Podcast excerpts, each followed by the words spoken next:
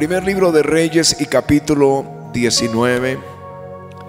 Y todos en casa con la Biblia abierta, todos. Es, es, bueno que te acostumbres a tener tu Biblia en todo lugar donde tú vayas, en mover, conocer los libros, el estudiar la compasión. Primer libro de Reyes y capítulo 19. Está hablando de Elías, después de una gran demostración del Espíritu de Dios donde cayó fuego del cielo. Es amenazado de muerte y se esconde en el, en el desierto por 40 días. Y allí está metido en una cueva y el Espíritu le habla. Verso 11. Él le dijo, sal fuera. Voy a leer desde el 9. Y allí se metió en una cueva donde pasó la noche. Y vino a él palabra de Jehová, el cual le dijo, ¿qué haces aquí, Elías? Él respondió, he sentido un vivo celo por Jehová, Dios de los ejércitos, porque los hijos de Israel han dejado tu pacto, han derribado tus altares, han matado a espada a tus profetas, y solo yo he quedado y me buscan para quitarme la vida. Y él le dijo, sal fuera. Eh, como que el Señor le gusta sacarlo a uno de la cueva, ¿no? Tremendo. Abraham lo sacó de la cueva, de su tienda, para mostrarle los cielos abiertos. Amén. Aquí le dijo, sal fuera y ponte en el, en el monte delante de Jehová. Y aquí que Jehová que pasaba y un grande y poderoso viento que rompía los montes y quebraba las peñas delante de Jehová. Pero Jehová no estaba en el viento. Y tras el viento un terremoto, pero Jehová no estaba en el terremoto. Y tras el terremoto un fuego, pero Jehová no estaba en el fuego. Y tras el fuego un silbo apacible y delicado. Y cuando lo oyó Elías, cubrió su rostro con su manto y salió y se puso a la puerta de la cueva y aquí que vino a él una voz diciendo, ¿qué haces aquí, Elías? Ahí vino la, la voz de Dios en el silbo apacible. Di conmigo en el silbo apacible. Nosotros escribimos un coro que se llama silbo apacible. ¿Recuerdan un poquitico del puente? ¿Me regalan un pedacito del puente? Quiero, quiero que estemos hoy con libertad, no es el horario, sino la presencia de Dios la que vamos a buscar esta mañana y vamos detrás de esa unción. Déjanos oír hoy el silbo apacible en nuestros corazones, te lo ruego. Padre, te lo ruego hoy en el nombre de Jesús. Gracias, Señor. Déjenme les cuento un poquito del avivamiento porque estamos comenzando un nuevo año. Y a veces en el, caminar con Jesús, en el trajinar de la obra del Señor, en las batallas que está librando la humanidad, olvidamos la esencia de cosas que son definitivas en este avivamiento. En el año 93, y yo creo que todos lo saben, pero quiero recordárselo. El Espíritu de Dios nos visitó, estábamos tan felices. Había tal presencia de Dios maravillosa sobre la casa, sobre el lugar donde nos reuníamos, sobre mi vida, sobre la vida de Patty, una unción gruesa. Pero ya habíamos, ya había yo programado un viaje para ministrar con un grupo misionero en África, en Guinea Ecuatorial. Entonces tuve que dejar el ayudamiento para ir a atender ese compromiso. Y viajando a África, todos los hermanos que viajaron del sur del continente viajaron por Sudáfrica, pero yo viajé por España. Y me quedé unos días en España antes de seguir a la cita que teníamos en Francia. Y me llevaron a predicar a varias iglesias. Pero una de ellas había tenido un poderoso avivamiento. buenos líderes, hombres comprometidos en la causa, firmes al lado de su pastor.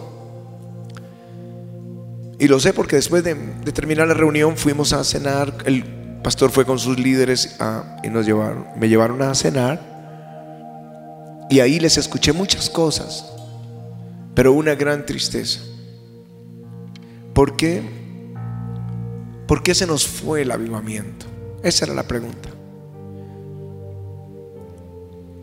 Pastor, ¿por qué cree que, que, nosotros fuimos tocados? No recuerdo si fue en Barcelona y en un evento masivo y regresamos y el avivamiento se soltó en nuestra iglesia ahí en Madrid y la gente venía y teníamos reuniones todas las noches hasta la medianoche y fue algo tremendo, tres meses.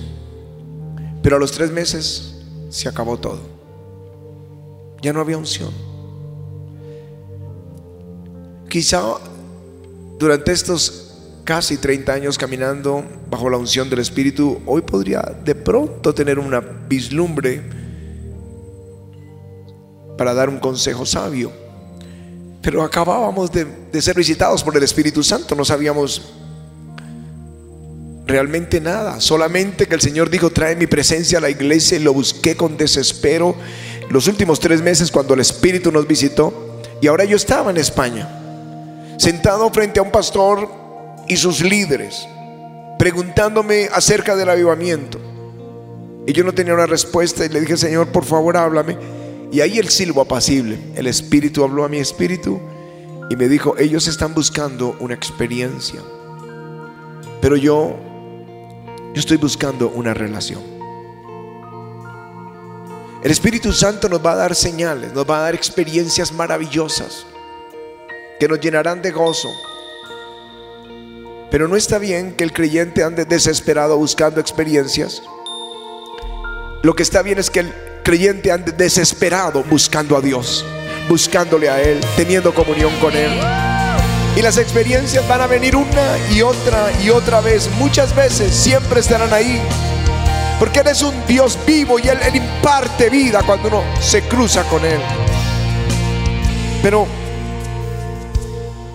lo que Él quería era una, una relación. En el segundo libro de, Crónicas, cuando muere Salomón y queda su hijo Roboán reinando, se hace una división en el reino y Jeroboán se lleva las diez tribus al norte y queda Roboán en, en el sur. Pero es que Roboán era el que era llamado. Era quien Dios había llamado de la descendencia de David, de donde vendría el Cristo. Y Jeroboán del otro lado, al norte, puso de pastor a cualquiera que quería ser pastor de, sacerdote, cualquiera que quería ser sacerdote, y entregó el ministerio a uno y a otro y a otro. Levantó un montón de líderes, pero líderes no llamados por Dios. Entonces los hombres genuinos de Dios que estaban en esas diez tribus comenzaron a dejar su territorio, es el precio de la unción. Dejaron su heredad, dejaron su tierra para venir a la tierra de Judá, porque Dios estaba obrando allí con ellos. Y esto fue un avivamiento que duró tres años. Tres años de gloria en Judá. Pero a los tres años dejaron de buscarlo y la unción se fue. Una relación busca el Espíritu. Mientras buscó al Señor, se dice del rey Usías, persistió en buscar a Dios en los días de Zacarías entendido en visiones de Dios y en estos días en que lo buscó, en que buscó a Jehová, Él lo prosperó. ¿Cuántos quieren una relación con Dios? ¿Cuántos realmente quieren una relación con el Espíritu Santo? Porque esa es la pregunta que yo me he hecho casi 28 años ya. ¿Cuántos realmente tienen pasión por Él? me preguntan,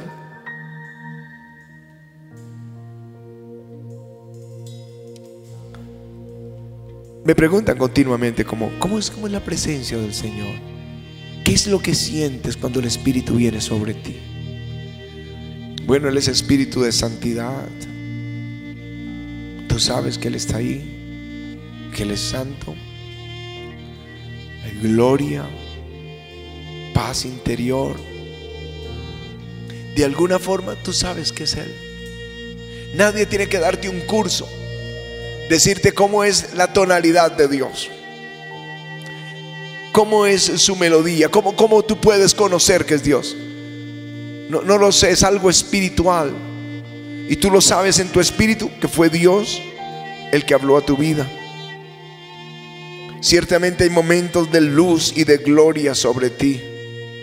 Hay momentos donde te entumeces por la presencia del Señor, no sabes ni qué decir. Y a mí se me cerraba la mano al comienzo. Yo esto no lo he compartido, creo que no lo he compartido nunca. Se me cerraba la mano, yo sentía la presencia del Señor y no sé por qué tenía la mano cerrada. Y Pati me preguntaba, yo, yo veía cómo me miraba la mano. Tampoco nunca se lo he dicho.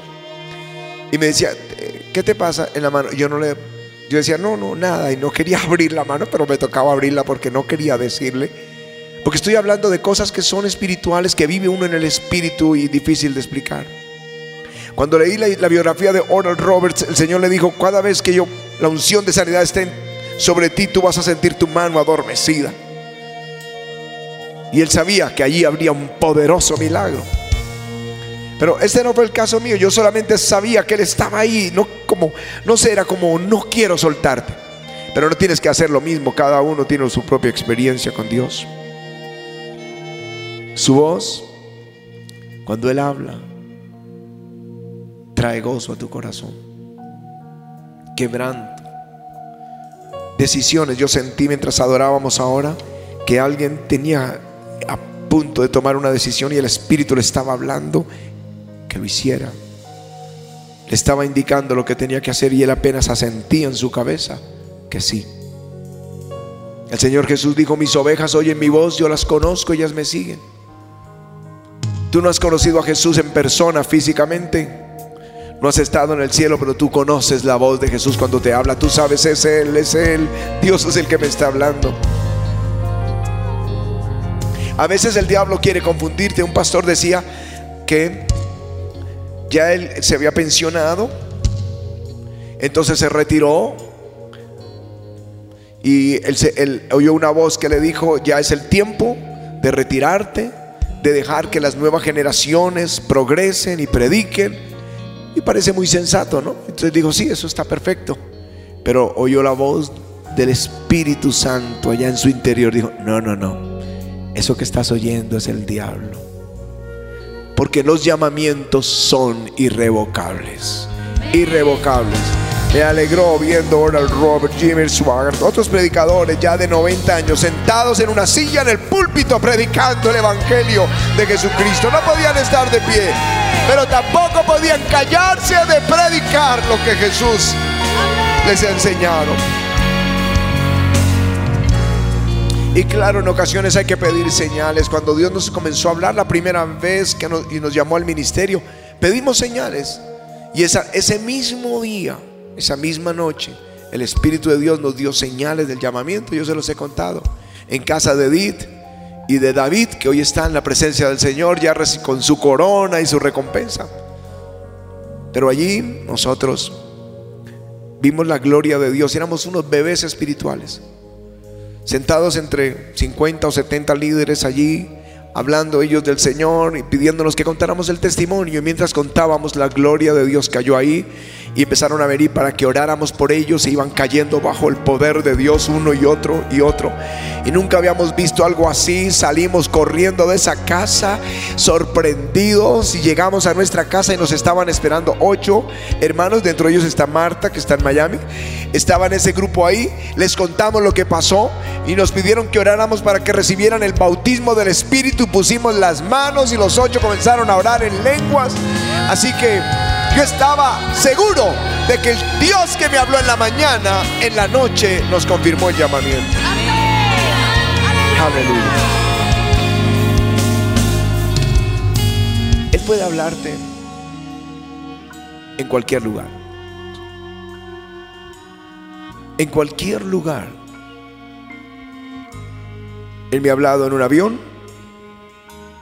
En un restaurante, mientras estoy orando,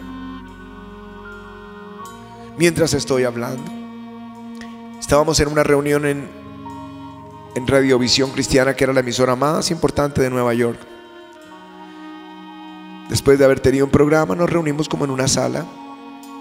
Y estaba allí una predicadora contando testimonios de Cuba, una predicadora de fuego que yo me imagino que ya partió porque tenía 82 años y esto fue hace 30 años. Y ella estaba contando sus testimonios en Cuba y el Espíritu me dijo, te voy a llevar a Cuba. Y yo me volteé y miraba a los demás si habían oído la voz. Ellos seguían hablando, nadie había oído esa voz. Y yo supe. Yo llegué a Bogotá y le dije a un pastor, el Señor me dijo eso y él, y él tenía conexiones. Era un canadiense, tenía conexiones y dijo, nos vamos a ir a Cuba y empezó a organizar eso. Pero como a los tres meses me buscó y me dijo, tengo todo listo. Le dije, no, yo ya fui a Cuba. Vamos si quiere una segunda vez. Dios, cuando Dios dice, te voy a, te dice algo, Él lo va a hacer.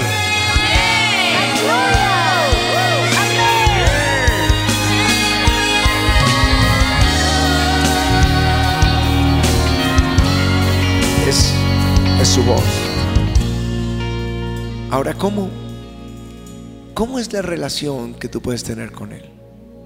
Lo primero que tienes que saber es que Él está ahí, siempre. Hoy les dije al comenzar la reunión lo que yo siento en mi espíritu, que el espíritu está golpeando a la puerta de tu corazón. Lo sentí fuerte y sé que vino de Él.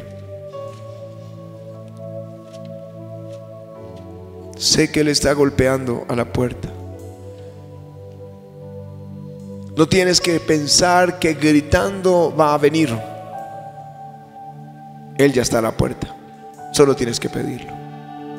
Solo tienes que acercarte sediento. ¿Saben que los israelitas, Dios les prometió que estaría con ellos? El Espíritu de Dios dijo, mi, mi pané, mi presencia irá contigo y te daré descanso. Se lo dijo a Moisés y al pueblo. Pasaron muchos años, los jueces, los reyes, y luego fueron llevados cautivos a Babilonia y cuando regresaron, pobres, arruinados, comenzando a edificar nuevamente la casa de Dios. Y mientras lo hacían, vino palabra profética por Ageo y le dijo, de acuerdo al pacto que yo hice con ustedes, mi espíritu estará con ustedes. Él está ahí para siempre. Así que tienes que saberlo. Jesús dijo, yo me voy, pero el Espíritu Santo viene. Yo lo envío para que esté con ustedes para siempre. Así que si quieres comenzar una relación con Él, tienes que saber ahora mismo que Él está a la puerta golpeando, que Él está esperando por ti. No tienes que ir a buscarlo lejos. Solo tienes que abrir la puerta y decir, ven Espíritu Santo, comencemos una amistad.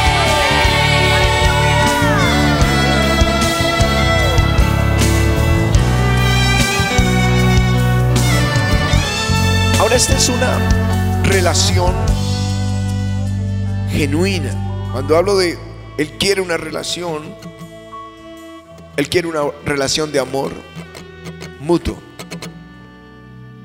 Él te anhela celosamente. Él quiere comenzar como una relación donde Él es celoso y no quiere que tú tengas un primer amor, sino que Él quiere ser el primer amor. Y dirás, ¿dónde lo dice? Es el primer mandamiento. Amar a Dios sobre todas las cosas. Con tu mente, con tu alma, con tus fuerzas. Y no tendrás dioses ajenos delante de mí. No, no, no. Tu mamá no puede ser un Dios. Tu hijo no puede ser un Dios. Tu trabajo no puede ser un Dios. Tu hobby no puede ser un Dios. Él es Dios celoso y Él es el único Dios, el primero y el más especial a quien tú debes poner todo tu amor, en quien tú debes hacer, ponerlo.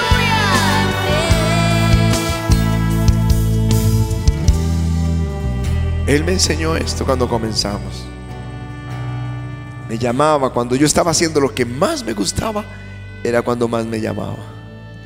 Y Él me ponía en esa, a tomar una decisión. cuando decidía por él, la gloria de Dios venía. Y empecé a entenderlo, Él quiere ese lugar. Y se lo voy a dar. En el cantar de los cantares dice, por las noches busqué al que ama mi alma. Lo busqué y no lo hallé. Y él dijo, buscaré al que ama mi alma. O sea, esto es alguien que realmente sí está enamorado, que sí está amando a Dios. Que lo busca toda la noche y se levanta a buscarlo con desesperación. Luego hallé al que ama mi alma, lo así y no lo dejé hasta que lo metí en la casa de mi madre. Y dice, os conjuro, doncellas de Jerusalén, que no despertéis ni hagáis velar el amor hasta que quiera. El cantar de los cantares es una relación de amor entre el creyente y el Señor. Y aquí hay un creyente desesperado por Él. Esa es mi pregunta para ti. Tú quieres una experiencia, oh, que Dios te hable, que te ministre y que te alegre, que te dé promesas. Pero Él quiere una relación. Él quiere un pueblo desesperado. A todos los sedientos, venid a las aguas.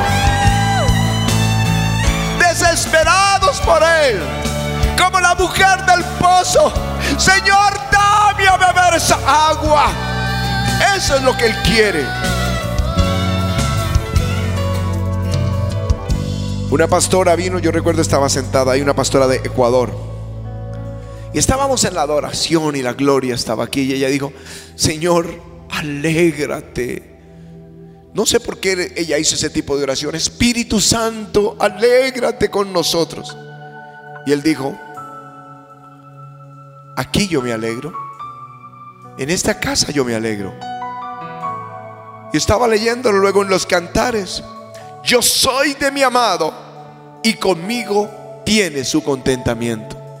No solamente para mí Él es el primero, sino para Él yo soy muy amado. Yo soy la niña de sus ojos. Yo soy la razón por la que dejó al cielo para venir a esta tierra, para morir y rescatarme. Tú eres el amor de Dios. Porque de tal manera amó Dios. De tal manera amó Dios al mundo que dio a su Hijo unigénito. Eso es amor que ninguno de ustedes tiene. Es sacrificar el Hijo amado para rescatar a alguien que no quiere nada con él. Eso es amor. La relación con el Espíritu, si tú quieres, tienes que entenderla que es una relación de, de padre, de cobertura, de protección, de adopción. Y tiene esa palabra aramea que es Abba.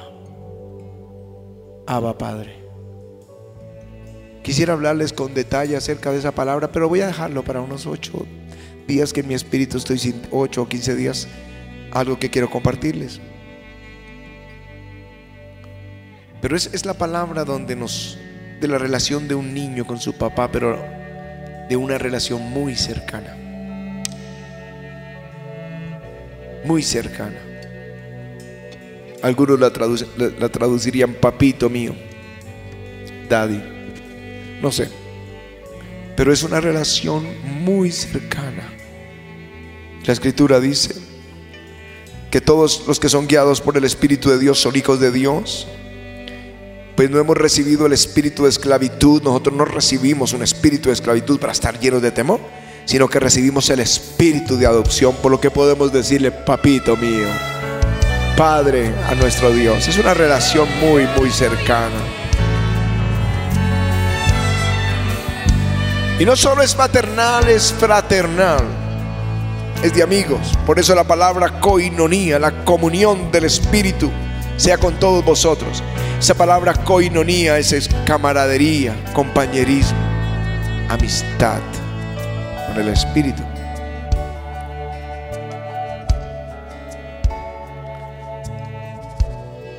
Quiero comenzar el año recordando hoy cuando el Espíritu Santo me habló al corazón algo que, que es un lema del ayudamiento. Creo que por ahí hay unos, unos cojines con ese nombre, con, con ese lema. No sé si todavía existan por ahí. Pero sí por lo menos es un lema en todas partes donde yo voy. Lo tengo escrito.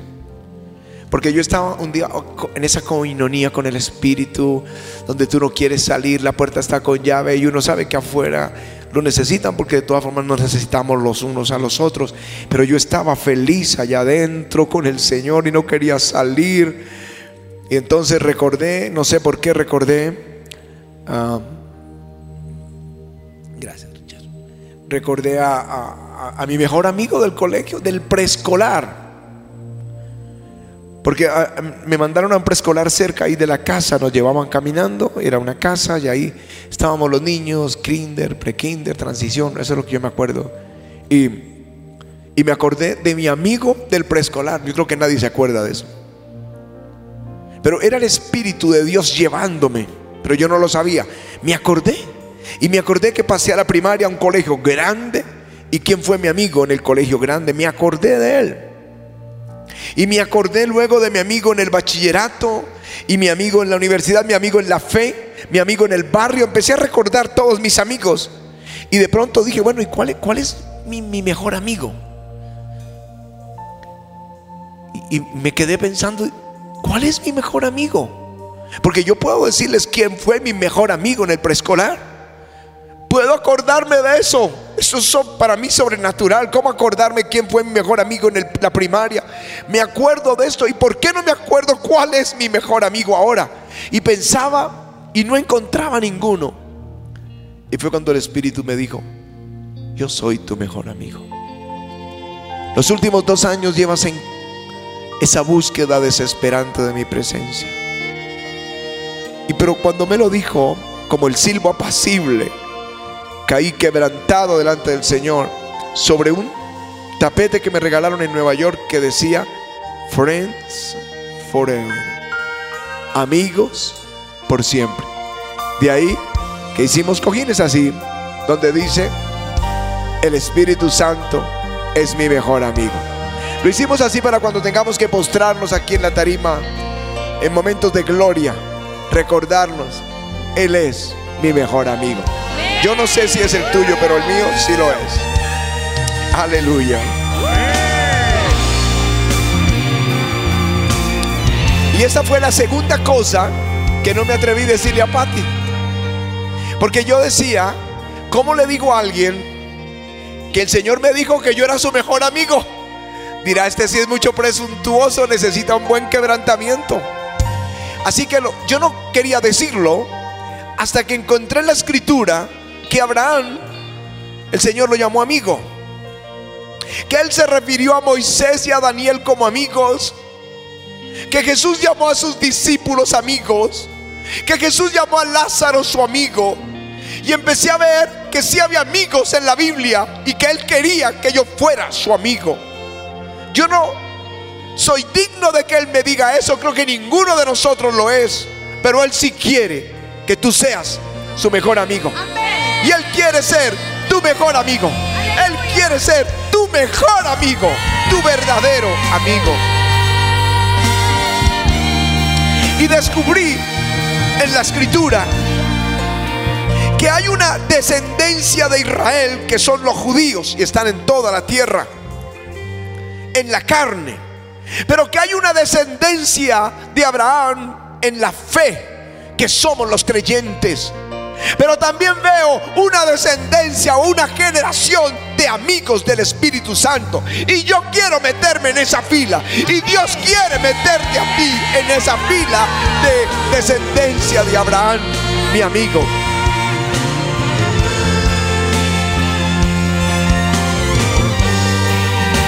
Él está golpeando a tu puerta, les aseguro que Él está golpeando a la puerta.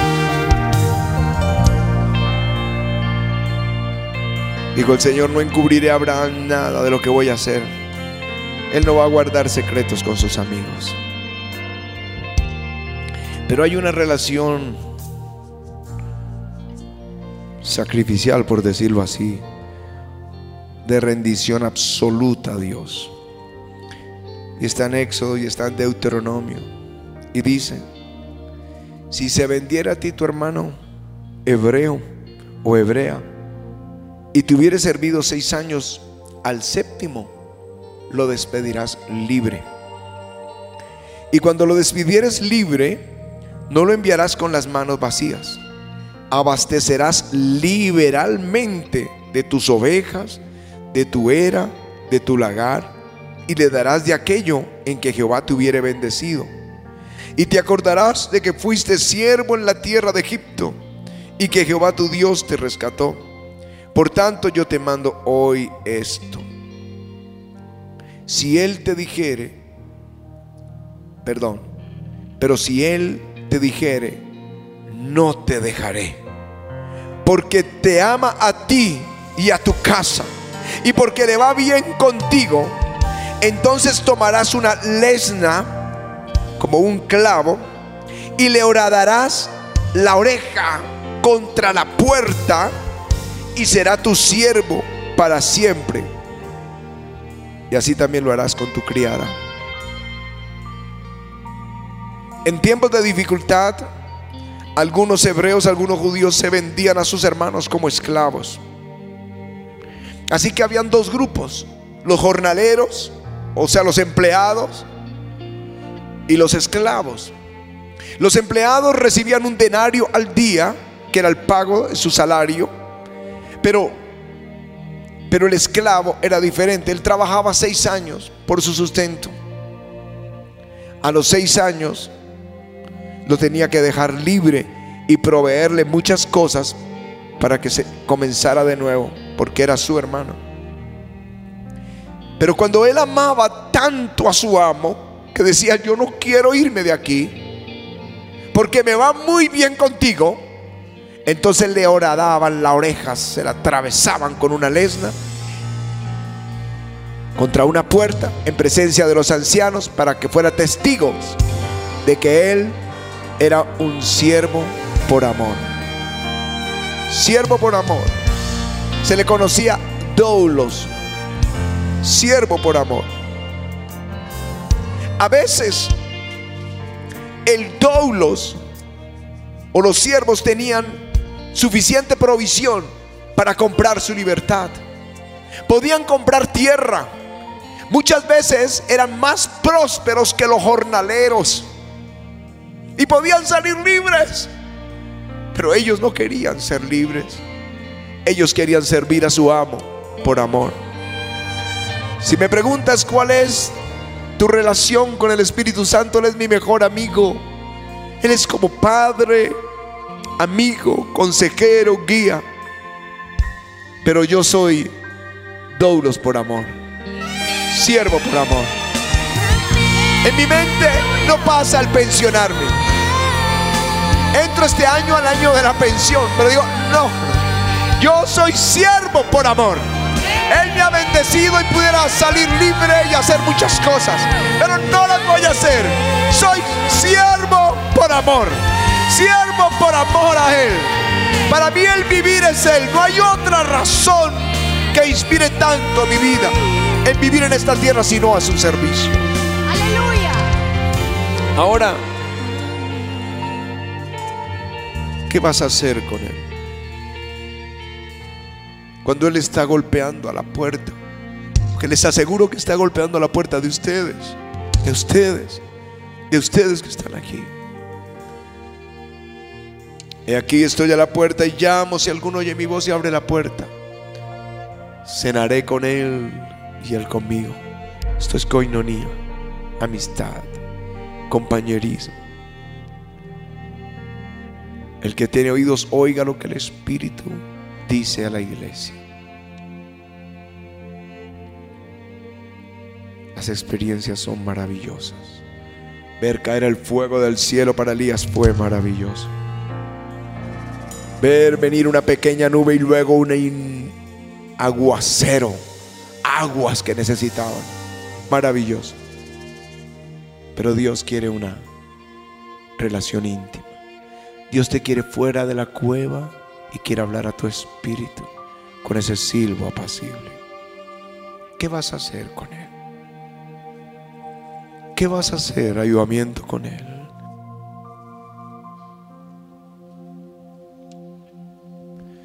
¿Qué vas a hacer con el Espíritu de Dios? Yo hubiera querido escuchar este sermón muchas veces hace 30, 35 años. Pero Él me lo dio. El día que me lo dio yo sí abrí la puerta y no quiero cerrarla, no quiero que Él salga. Pero tú lo puedes oír ahora y decirle, Señor, yo abro la puerta. He oído al Espíritu. Ven a mi corazón.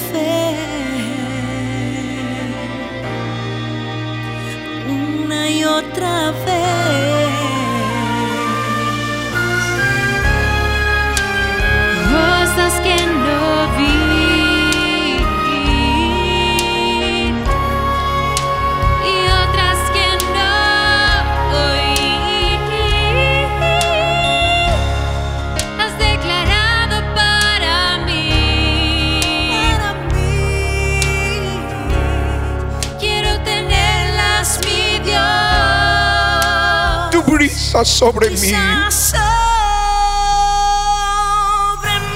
Sopla una y otra vez tu brisa sobre mí, tu brisa sobre mí. Dile sopla.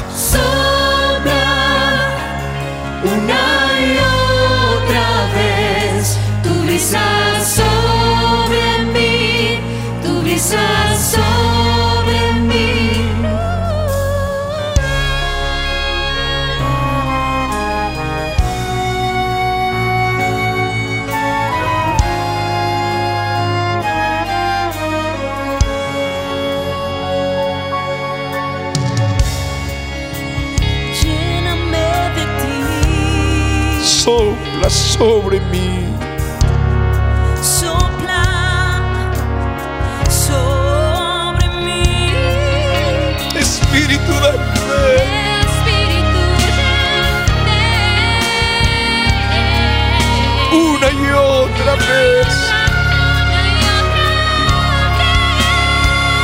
Tu brisa sobre mí. Sobre mí.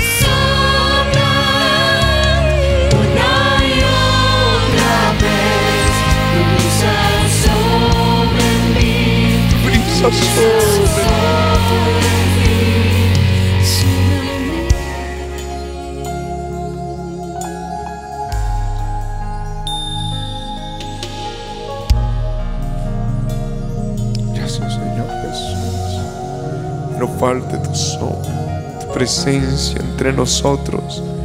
Este año, el año de la amistad contigo.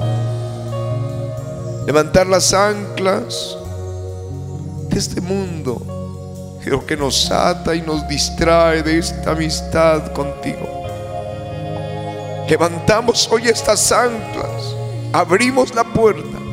Si solo pudieran entender lo que esto significa para sus vidas, para su futuro, para su presente. Si solo pudieran ellos entender lo que viene para aquellos que abrieron la puerta.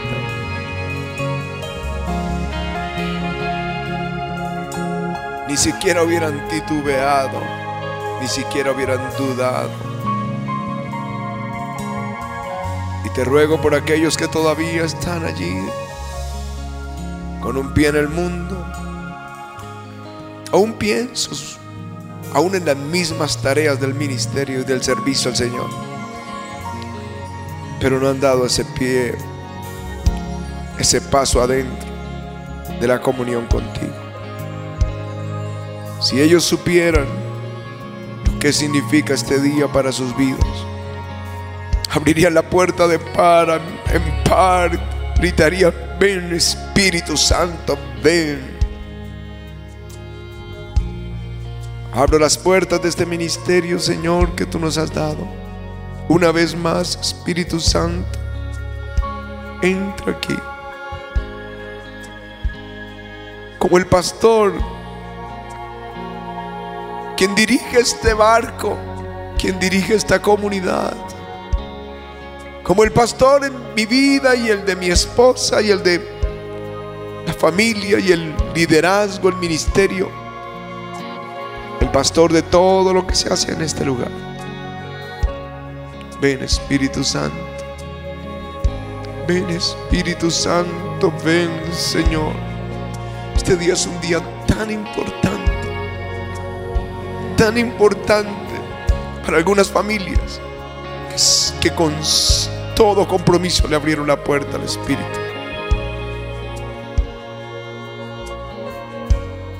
En el nombre de Jesús.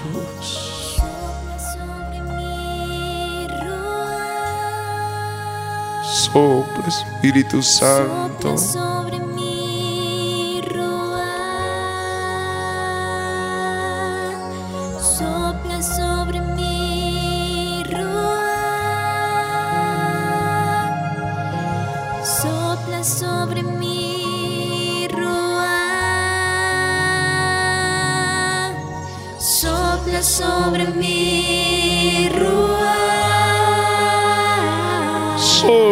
Sobre mí. sobre mí,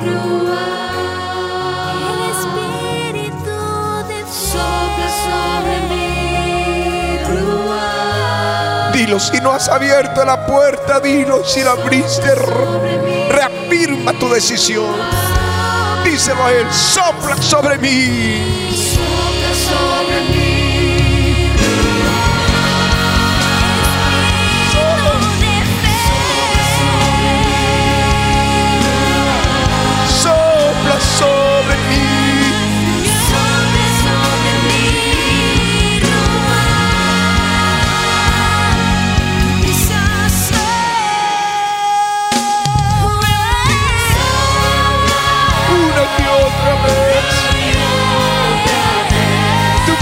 Sobre mí.